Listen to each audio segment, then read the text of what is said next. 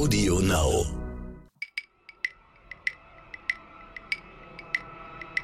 Um, um halt dort am Ball zu bleiben, ähm, versuchen wir halt regelmäßig auch äh, Forschungs- und Förder Fördermittel zu bekommen, um halt genau in diese Richtung äh, selbstsouveräne Identitäten oder Blockchain halt und so weiter zu entwickeln. Und da war jetzt ein schönes Ding, ich wollte den Antrag, den wir da geschrieben haben, gerne per E-Mail schicken, konnte ich aber leider nicht, weil dort nur Post akzeptiert wird. Und der Empfänger ist ähm, Leiter der Abteilung für digitale nachhaltige Innovation, wo ich mir denke, okay, alles klar.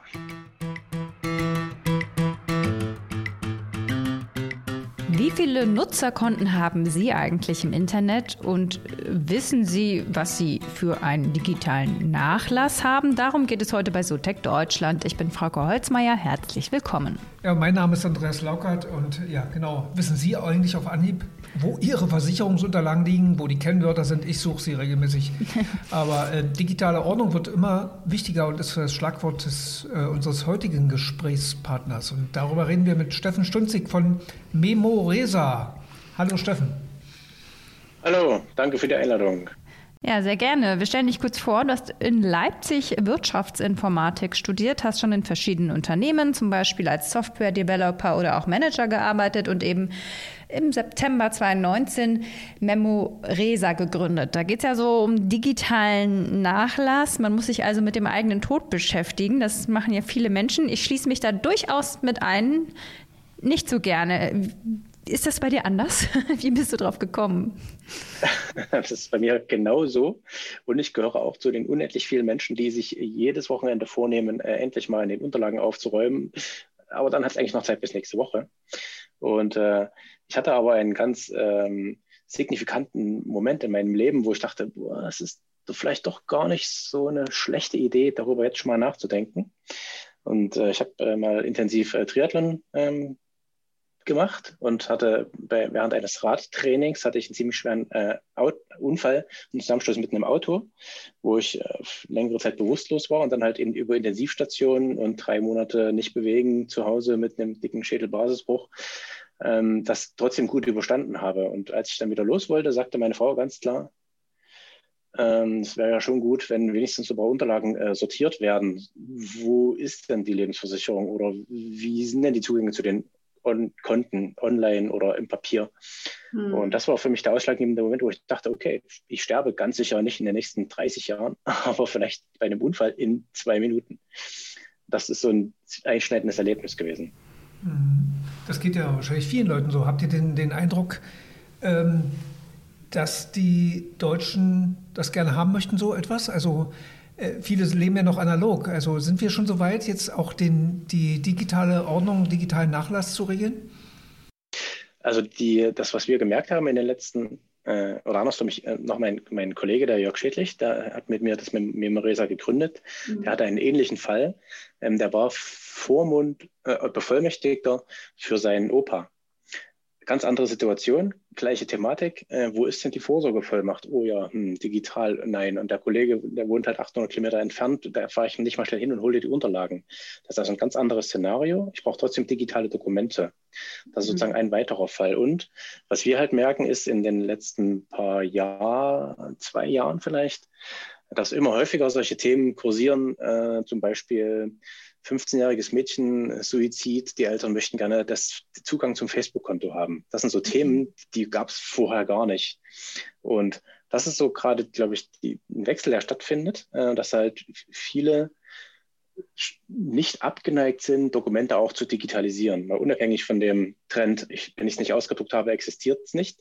Aber gerade jetzt Impfausweis ist irgendwie ein digitales äh, Dokument oder äh, mein Impf, äh, mein Testnachweis von Corona ist irgendwie digital. Also es gibt immer mehr Dinge, die quasi digital gewünscht sind, sodass gefühlt ähm, dort eine, ein Trend hingeht, ähm, dass da sozusagen immer mehr Dokumente auch digital abgelegt oder sortiert oder vorhanden sein sollen. Das ist so ein Trend, der da jetzt gerade stattfindet, den wir glauben zu beobachten. Mhm. Es gibt da ja äh, zwei Paar Schuhe, kann man, kann man sagen. Einmal so diese Dokumente, die man vielleicht früher vor allem analog hatte und jetzt auch digital, von mir aus ein Versicherungsvertrag. Und dann eben die von dir beschriebenen Facebook-Konten und wo man sonst noch überall Konten hat. Das, also ich persönlich weiß, glaube ich, gar nicht mehr, wo ich mich überall schon mal registriert habe. Das weiß wahrscheinlich keiner. Ähm, ist das was, was ihr beides abdeckt oder wie genau sieht es denn aus, was ihr anbietet? Das ist auch wieder sehr interessant. Also die, angefangen haben wir tatsächlich am Anfang eher so mit, mit, mit, mit dem Thema, okay, wir regeln den Nachlass.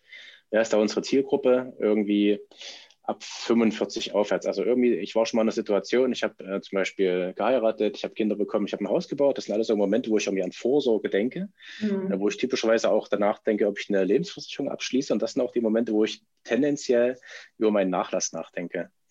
Und deswegen sind wir halt mit der so quasi ab 45 Zielgruppe losgelaufen. Und dann haben wir eine relativ junge ähm, Beraterfirma in Leipzig gefunden, die uns ein bisschen unterstützt in dem äh, Business Development. Die haben gesagt, eure Zielgruppe ist total doof. Äh, wir beide sind 23, wollen Memoresa auch. Warum? Genau aus dem Punkt, den du gerade sagtest. Wir haben nur noch Online-Zugänge äh, und Dokumente und wir wissen gar nicht, wo die liegen. Hoffentlich sind die meisten noch irgendwie in irgendeinem E-Mail-Postfach drin. Das ist aber in der Regel auch völlig unsortiert. Das heißt, während die einen, die Älteren, glaube ich, eher tatsächlich ihre Versicherung aufräumen wollen, möchten die Jüngeren lieber eher den Überblick zurückgewinnen, wo sind sie denn überall verteilt? und da mhm. heißt das Wort digitaler Fußabdruck. Das heißt, wie viele Konten habe ich denn überhaupt? Und äh, häufig ist es so, dass dann geguckt wird in meinem Passwort, Tresor, ich habe so ein Passwortverwaltungstool, da sind bei mir über 400 Einträge drin. Ich weiß nicht, wo die sind. Das sammelt sich halt so über die Jahre an. Ja, da hat man ja manchmal drei oder vier unter demselben Namen und dann ja. waren die auf verschiedenen Plattformen eingerichtet, bei Google Chrome und. Ja, aber ich habe jetzt noch nicht verstanden, also könnt ihr das rekonstruieren? Also wo man überall angemeldet ist oder ist das dann schon eine Fleißarbeit? Also aktuell im Moment ist es noch Fleißarbeit, äh, weil wir das sozusagen noch nicht äh, in den Fokus gerückt haben. Es wird aber tendenziell so sein, das sind quasi mehrere Entwicklungsstränge, die wir gerade äh, voll, vollziehen, dass wir dann zum Beispiel in der Lage sind, so Passwort-Tools zu importieren oder dass mhm. wir ein eigenes Plugin haben in deinem Browser, was halt die, die Zugangsdaten sozusagen für dich automatisch mit aufzeichnet. Oder ähm, was jetzt aktuell äh, in Arbeit ist, Du bekommst ja häufig nochmal eine E-Mail-Adresse, äh, eine E-Mail zugesandt. Äh, vielen Dank für deine Interesse an so und so. Und äh, diese E-Mail, äh, ähm, die können wir in Memoresa verarbeiten und sagen, okay, alles klar, du hast jetzt eine E-Mail von, keine Ahnung, Pinterest bekommen, äh, du hast auch so dort ein Konto, deine Nutzername ist typischerweise deine E-Mail-Adresse, wir speichern das schon mal für dich weg. Und das sind halt so Dinge, wo wir versuchen, möglichst einfach für den Nutzer äh, es, zu machen, diese Daten zu sammeln. Weil umgekehrt, wenn ich jetzt von, zu dir sage, ey, schreib mir bitte alle deine Zugänge auf, das ist alleine schon die Hürde, es nicht zu tun. ja. ja, vor allen Dingen, weil es ja auch immer wieder Anbieter gibt, die gerne mal Passwörter wechseln verlangen, obwohl das ja sich erwiesen hat, dass das Quatsch ist, aber das gibt es ja trotzdem noch. Ne? Aber ich würde auch nochmal in die Richtung Passwörter und so weiter, sicher Fleißarbeit, aber kommen wir zu den Sachen Banken, Versicherungen und so weiter. Ähm, da gibt es ja mittlerweile die Möglichkeit, dass Fremdanbieter, Dritt, dritte Firmen Zugang bekommen zu den Daten ne, direkt. Gibt es das schon, dass man dann automatisiert quasi sagt, ich bin bei der Allianz hier, von mir aus maximal noch die Versicherungskennnummer, den Rest könnt ihr euch selber ziehen? Oder ist das in Deutschland soweit? Das würde gehen. Also da hilft uns tatsächlich ähm, die DSGVO, die hilft uns an mehreren Stellen. Dort könnte man das aber genauso tun, wenn wir wissen, du hast ein Konto bei der Allianz, dann fragen wir dort an mit deinem Namen und bekommen dann und stellen sozusagen die Datenherausgabe Anforderung äh, in deinem Namen äh, und würden dann die Daten erhalten. Das tun wir aktuell nicht, sondern bei uns geht es darum, dass jeder selbst äh, sozusagen kontrolliert die Daten bei uns einspeichert, die er dann sozusagen eingeben möchte. Und das allerdings wiederum so einfach wie möglich. Das heißt, wir haben äh, zum Beispiel eine Funktion Versicherungsvertrag anlegen, Hausratversicherung, dann gibt es noch zwei, drei Buchstaben für den Namen der Versicherung einzutippen. Das wird vorgeschlagen, wen es alles schon gibt. Und dann gebe ich noch meine Versicherungsnummer ein und bin dann schon fertig. Also da versuchen wir sozusagen auf mehreren Wegen das ähm, zu erreichen. Jetzt muss ich nochmal nachfragen, warum nicht mehr? Also da, gerade das würde mich ja interessieren, zu sagen, jetzt habe ich einen Unfall oder irgendwas. Und ich möchte jetzt wissen, was steht denn im Kleingedruckten drin? Darf ich hier äh, das und jenes machen? Das brauche ich ja dann. Exakt, genau, das in jedem Fall. Es ist, sozusagen, es ist halt immer so eine Gratwanderung. Ähm, wie viel möchten wir am Anfang tatsächlich verlangen? Äh, wie viel ist der Nutzer bereit zu geben und was möchte er tun? Äh, deswegen ist sozusagen bei uns der einfachste Weg, äh, Anbieter und Versicherungsnummer, dann ist der Vertrag schon mal angelegt. Viel hilfreicher ist es natürlich, wenn dann die ganzen AGBs, die letzten Preisänderungen und sonst welche Dokumente dann mit dran sind, die können alle nach und nach hochgeladen werden. Und wir haben dann halt auch einen äh, äh, Suchindex drauf. Das heißt, du kannst dann auch mit Volltextsuche in den Dokumenten suchen und genau die Stelle finden, um die es dann geht. Das bieten wir sozusagen mit an. Aber es ist halt immer so eine, so eine Gratwanderung, wo wir jetzt nicht, nicht verlangen, dass die Dokumente alle da sein müssen, sonst ist es nicht vollständig, sondern wir schlagen vor. Äh, Achtung, du hast da wahrscheinlich noch eine Hausratversicherung und eine Kfz-Haftpflicht und eine Lebensversicherung. Äh, sag die doch bitte mal mit ein. Also das ist sozusagen so ein, so ein, wir versuchen das halt zu unterstützen, aber halt nicht zu forcieren, dass dann alle, alle Anhänge dran sein müssen. Wenn sie aber dran sind, gibt es dafür eine schöne Vorschau und halt eine Volltextsuche in den Dokumenten drin. Mhm. Jetzt gibt es ja schon eine ganz, ganze Menge Apps im Sinne von, es gibt Versicherungsmanager, es gibt Banking-Apps oder auch, keine Ahnung, Apps, mit denen man seinen Haushaltsplan, seinen, seinen Finanzplan organisieren kann. Dann gibt es, was weiß ich, die Passwortmanager, die du schon äh, beschrieben hast bietet ihr jetzt quasi die Bündelung dieser ganzen Dienste oder ist da dann noch was on top? Also, weil wenn ich jetzt sterbe, äh, dann kann ja auch theoretisch derjenige braucht ja sowieso oder so irgendein Passwort braucht man ja. Also man muss ja irgendwo rankommen oder kann man dann auch an euch treten, äh, zu euch kommen und sagen, XY ist verstorben, ich brauche mal den Zugang zu. Äh, also du hast jetzt, glaube ich, das waren jetzt, glaube ich, fünf Fragen, die du ja. formuliert hast. Ich gehe mal auf die erste ein. Also die Antwort von dir selbst ist genau die richtige, nämlich Bündelung. Ähm, ja. Dank DSGVO, ich zitiere das gerne nochmal, ähm, muss ich von jedem Versich muss jeder Versicherer, jeder Energieversorger, mein Gasversorger, keine Ahnung, alle Anbieter äh, haben in der Regel ein Online-Portal, wo ich auch meinen Vertrag, den ich aktuell habe, tendenziell runterladen könnte und dort halt noch weitere Vertragsdetails einsehe. Das bedeutet für mich, mit jedem neuen Anbieter, den ich wähle, habe ich einen neuen Zugang, habe ich ein neues Passwort und das macht mich total wahnsinnig, äh, zumal ich gerade, wir hatten letztens die Situation, ähm, meine Tochter ähm, ist 18, wir haben überlegt, ob sie mit uns am Auto fahren darf und dann, oh ja, mh, hm, wo ist denn das Auto eigentlich versichert? Äh, keine Ahnung, wir haben gerade letztes Jahr die Versicherung gewechselt. Okay, ich gucke mal in meinem E-Mail-Postfach, ob da irgendwas mit Kfz-Haftpflicht äh, im November letzten Jahres stand, habe ich zum Glück gefunden. Auch die Versicherung konnte dann, dann da nachlesen. Äh, jetzt ist das alles bei Memorizer drin und ich weiß ganz genau, klick, klick, ah, da ist es wunderbar. Und das sind so Situationen, ähm, wo wir dann genau diese Bündelung darstellen. Das heißt, in meinem in meiner Versicherung, im Versicherungsordner habe ich halt nur Versicherungen drin. Hm, da habe ich jetzt mein Facebook-Konto niemals drin. In meiner Banking-App habe ich halt mein, mein mhm. Bankkonto drin, vielleicht auch von mehreren Bankkonten gebündelt. Über BSD2 ist da der Standard, kann ich dann auch mehrere Banken in einer App verwalten. Da fehlen mir wiederum die Versicherungen. Und für meinen Nachlass äh, möchte ich ja vielleicht auch noch einen Abschiedsbrief schreiben. Hm. Das fehlt komplett in sämtlichen solchen, solchen Tools. Hm. Äh, was dann schon noch, was dann schon noch eher in die Richtung geht, sind so Haushaltsplaner, wo ich dann halt bestimmte Dinge planen kann. Also das sind halt auch Dinge, die wir jetzt äh, zukünftig anfangen, wo wir sagen, okay, wir, wir sind die digitalen Ordner. Ähm, und wir bieten halt da bestimmte Funktionen drauf, die einen Mehrwert für dich darstellen. Zum Beispiel haben wir jetzt selbst in unserer Firma wir sind so irre und versuchen zu Corona-Zeit mal eine Reise zu organisieren mit unseren mittlerweile 16 Mitarbeitern. Und da geht es halt um Dokumente, die getauscht werden müssen, nämlich Flugbuchungen, Mietwagenbuchungen, wer kriegt was, äh, Hotelbuchungen und so ein Kram, wo werden die Dokumente verwaltet.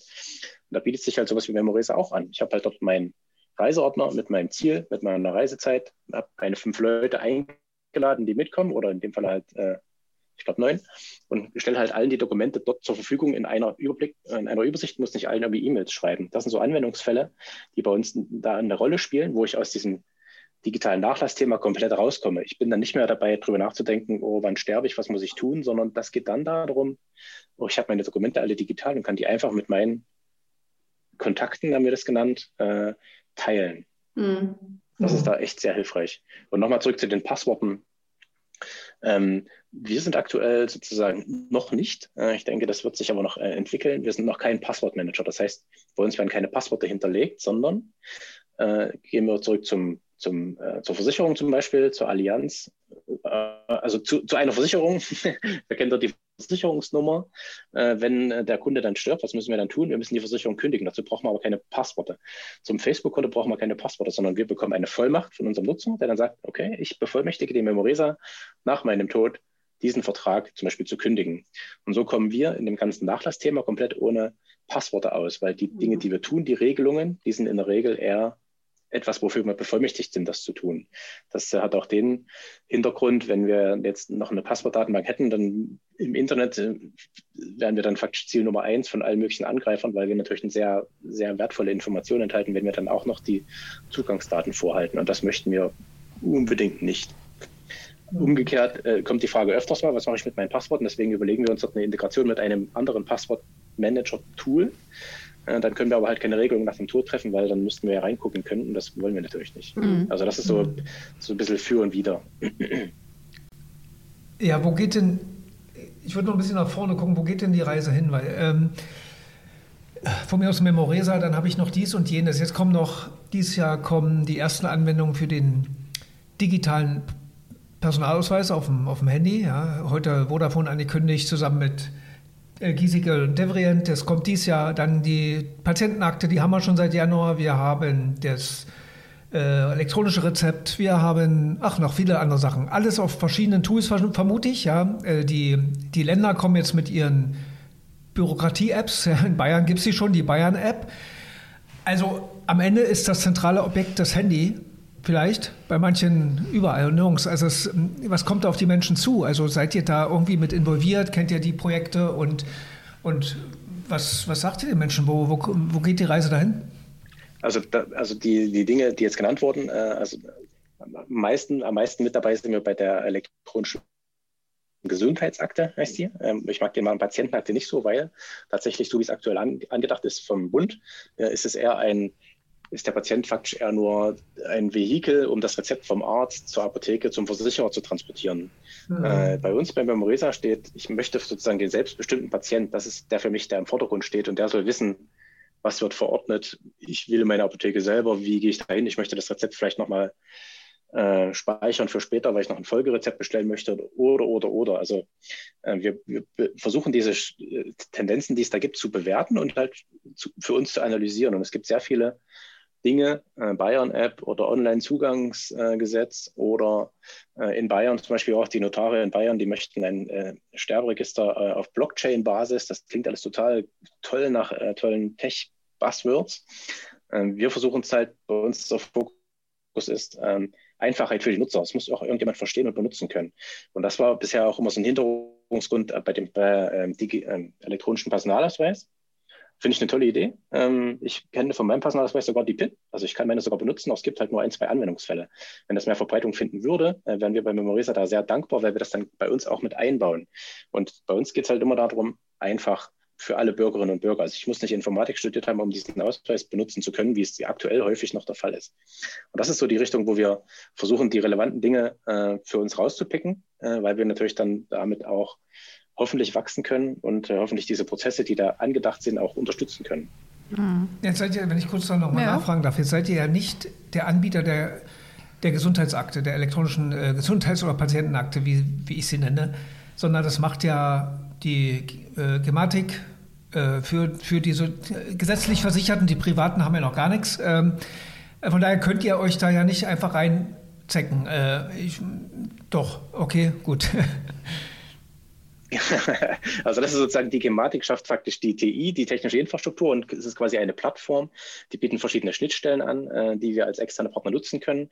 Ich als Externer kann mich dort auch zertifizieren lassen, dass ich zum Beispiel E-Rezepte beim Arzt äh, verarbeiten darf oder dass ich zum Beispiel äh, elektronische Signatur für Rezepte erlaube oder dass ich Zugriff auf die Patientenakte haben kann. Also da ist die, also von, der, das Ziel, äh, es, ist, es ist nicht so, dass es so ist, sondern das Ziel, wie es äh, sein soll, ist, dass es dort Schnittstellen gibt, wo sich halt externe Partner anbinden können an die Gematik, an die TLM, äh, TI, um dort halt äh, Dienste mit anzubieten. Und wir haben halt einen Partner, der ist schon zertifizierter E-Rezept. Ähm, Ersteller, möchte ich es mal bezeichnen, und mit dem kooperieren wir halt und sagen, okay, und wir, wir, wir, wir ergänzen deine Dienstleistung darum, dass wir halt das Rezept bei uns mit ablegen für den Patienten weil das in dem normalen E-Rezept-Standard zum Beispiel nicht mit ähm, drinsteht.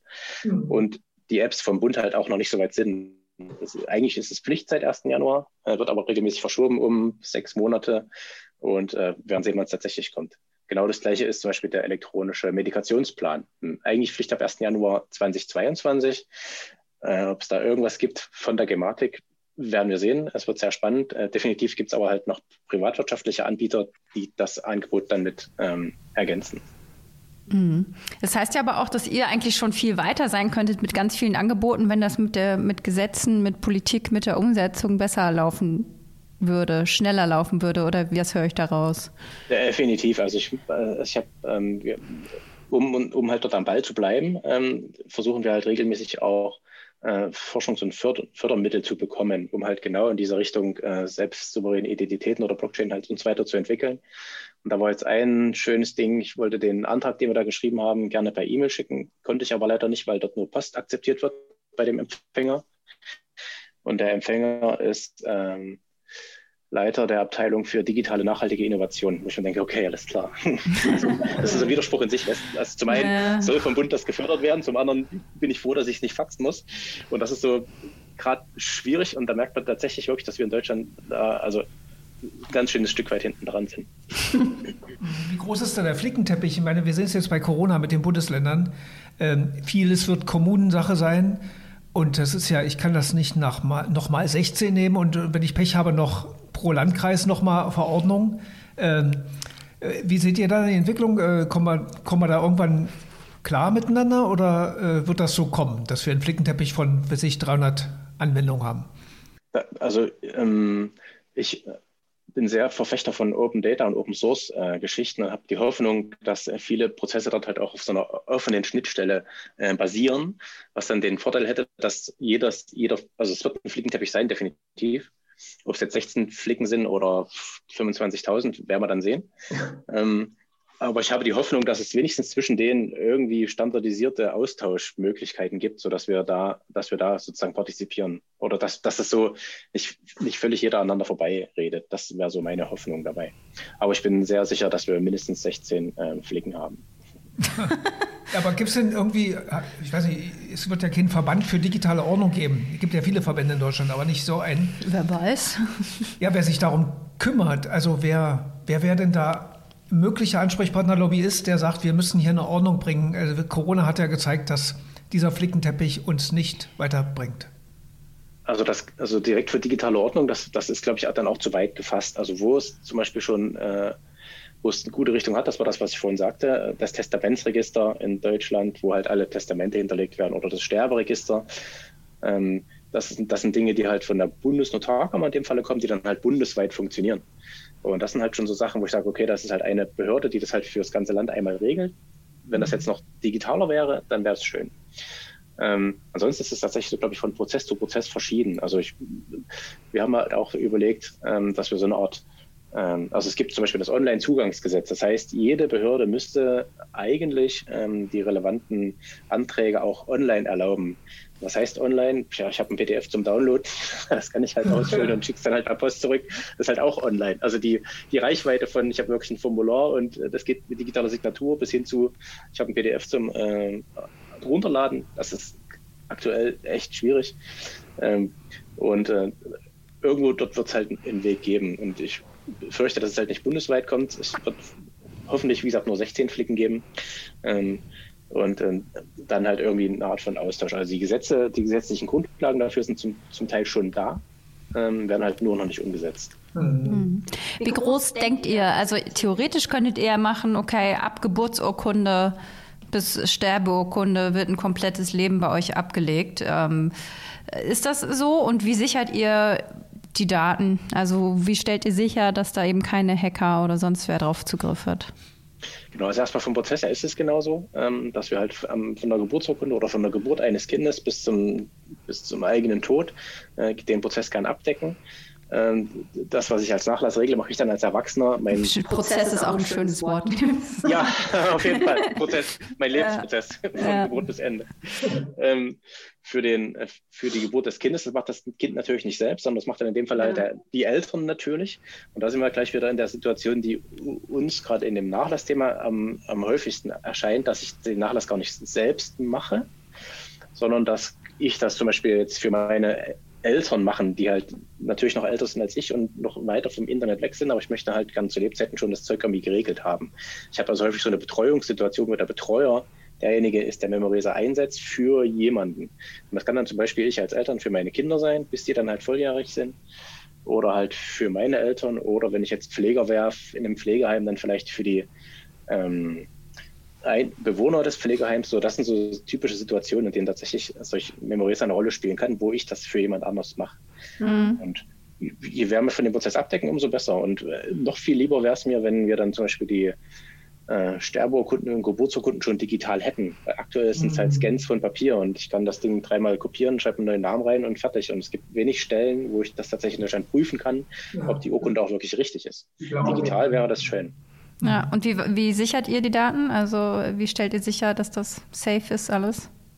Also wir haben äh, bei uns komplett alle Daten in einem äh, Rechenzentrum in Deutschland, ähm, die also verschlüsselt, wo es nur geht, mhm. äh, auf allen Übertragungswegen und natürlich auch in unserer Datenbank und in dem äh, Dokumentenshare. Das ist sozusagen das eine. Also das, wir hoffen, dass wir da unsere Hausaufgaben gut gemacht haben. Da wir uns aber selbst nicht vertrauen, haben wir letztes Jahr im Herbst, im Herbst, genau, eine IT-Sicherheitsfirma beauftragt, uns zu hacken.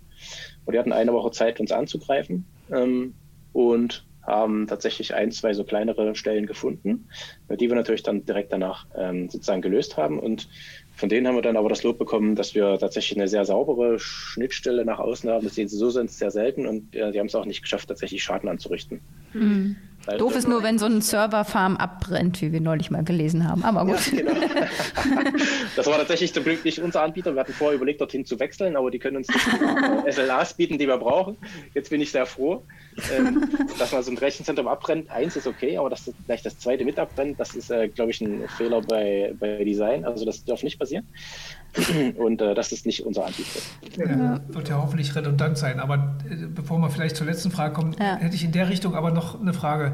Das eine sind die Datensicherheit, das andere, äh, ihr seid ja ein Startup und Startups sterben auch mal gerne. Irgendein Tod ähm, und relativ häufig. Ja? Die überleben ja keine zehn Jahre, viele. Ähm, die Frage für mich stellt sich, nach der Zukunftssicherheit. Das haben wir ja schon früher gehabt in den 90ern mit CDs und Diskettenlaufwerken. Wer hat schon noch welche jetzt? Ja, alle Sicherungen auf CDs kann man auch äh, den Tannenbaum mit schmücken. Auslesen geht gar nicht mehr fast. Also da stelle ich mich auch die, mir die Frage, das ist ein Prozess, der kann ja 50, 80, äh, wir denken einfach mal weiter, ne? 100 Jahre dauern. Da müsst ihr noch existieren. Also wie stellen wir die Zukunftssicherheit eurer Firma oder eures Projekts sicher? Das wäre die Frage. Also die, also ich, da möchte ich kurz nochmal sozusagen nochmal mit in die Kerbe schlagen. Ähm, wir hatten hier mit einer, also wir haben überlegt, wie wir das hinbekommen. Und es gibt bei den Notaren zum Beispiel so ein Ding, wenn ein Notar in den Ruhestand geht, dann muss es einen Stellvertreter geben. Wir haben überlegt, ob wir als Firma auch so ein, so ein Szenario aufbauen können mit einem Notar. Das ist aber leider nicht, nicht wirklich äh, machbar. Das zweite, wir saßen beim Notar und dann sagte die Notarin, ich habe jetzt schon Kunden, die ihren digitalen Nachlass regeln, die bringen mir alles zwei Wochen in den USB-Stick. Und äh, ich packe den in meinen Tresor, sage ich, okay, alles klar, in den zehn Jahren äh, gibt es da noch USB-Lesegeräte? Äh, Fragezeichen. Weil wir mhm. reden jetzt hier über das Sterben von CDs, reden wir nicht über 50 Jahre, sondern über 12, 10. Und äh, deswegen ist es bei uns so, also wenn wir dann sterben sollten, was ich natürlich nicht hoffe, ähm, dann ist es ja nicht von heute auf morgen, sondern es ist dann hoffentlich wieder ein Prozess, der über mehrere Tage oder Wochen geht. Und was wir dann anbieten, ist ähm, unseren Nutzern, dass die Daten nicht verloren gehen. Und das heißt, es gibt dann einen dicken Exportknopf und wenn ich da drauf drücke, bekomme ich alle meine Dokumente, meine Angelegenheiten mit den Ordnern, in denen ich die ähm, sozusagen hochgeladen habe, einfach einmal als Download, ZIP-Datei und was ich dann damit mache als Kunde, ähm, das ist dann meine Entscheidung, ob ich dann auf CD brenne, äh, auf DVD, Blu-ray, auf USB-Stick, keine Ahnung, irgendeinem anderen Cloud-Anbieter hochlade oder Die Wand damit tapezieren. Das ist dann, also das ist sozusagen unsere Antwort auf diese Frage, also was passiert, ja. wenn äh, Memoresa Insolvenz geht. Oder die gleiche Antwort, äh, andere Frage, was passiert, wenn ich als Memoresa-Nutzer feststelle in zwei Jahren, das ist alles total blöd, ich will es gar nicht mehr benutzen, ich will auch meine Daten wieder raushaben. Export und auf Wiedersehen. Das ist sozusagen dann die Antwort darauf. Und das ist jetzt auch gar nicht, äh, das, was ich jetzt äh, sage, ist gar nicht so, nicht unsere Idee, sondern wir sind aus DSGVO-Gründen sowieso dazu gezwungen, ähm, genau so einen Export meiner eigenen Daten äh, zu erlauben und noch darüber hinaus einen Export aller meiner quasi Protokolldaten, also wann war ich eingeloggt oder so solche Geschichten auch. Also das ist jetzt etwas, wo wir auch wiederum nur ein Gesetz erfüllen, was eigentlich jeder Anbieter anbieten müsste. Müsste, na gut. ja. Ja, und kommen wir zur letzten Frage. Ja. Wir fragen immer nach einer Schulnote, sehr gut bis ungenügend. Ja, wie gut ist die digitale Ordnung in Deutschland vorbereitet? Oder Schulnoten? Wenn man auch genau, aber so mit Bezug auf äh, Gesetzeslage äh, und äh, wie, wie so die Voraussetzungen dafür sind, so Tatsächlich würde ich sagen ungenügend, ähm, weil ich tatsächlich an vielen Stellen, wenn ich, wenn ich die Dokumente schon digital habe, trotzdem noch gezwungen werde, diese wieder zu analogisieren, indem ich sie nochmal ausdrucke. Also da sind wir, wenn es jetzt um Deutschland geht, um das, was Behörden akzeptieren, also ungenügend oder eine Note vorher. Also so irgendwie in diesem, diesem Wechsel sind wir gerade. In dem privatrechtlichen Bereich ist es da schon noch ein Tick besser. Also da geht schon deutlich mehr digital. Kommunikation mit Versicherungen, Banken, sonst wie, das kann ich schon häufig äh, digital online unterschrieben machen. Aber alles, was Richtung Staat oder Bund geht, boah, das ist echt ungenügend. Okay, also es ist leicht, etwas besser zu werden. Und wenn man, wenn man jetzt die wir haben sehr viel Verbesserungspotenzial. Ja, wenn man so, so die, Bürger, die Bürger sich anguckt, gibt es da Umfragen für, wie die so drauf sind, digital? Genau, wir haben äh, mehrere Umfragen äh, gemacht, also auch ähm, signifikant, äh, nee, doch ja, statistisch relevant, so rum heißt es. Und da haben wir festgestellt, dass 30 äh, Prozent der Leute äh, tatsächlich jetzt auch schon so Dienst wie Memories da nutzen würden und 70 Prozent eher nicht oder sind so am Schwanken. Äh, was bei uns zu ziemlichen Ersetzen geführt hat, weil 70 Prozent wollen das nicht. Dachten wir, okay, aber wenn ich dann überlege, gut, in Deutschland gibt es irgendwie 62 Millionen Internetnutzer, davon 30 Prozent reicht für mich auch. Die erstmal kriegen, ja. ja gut. Na gut, alles klar. Steffen Stunz, ich danke dir. Ja, danke schön. Bitte sehr. Schönen Tag noch, bleibt gesund.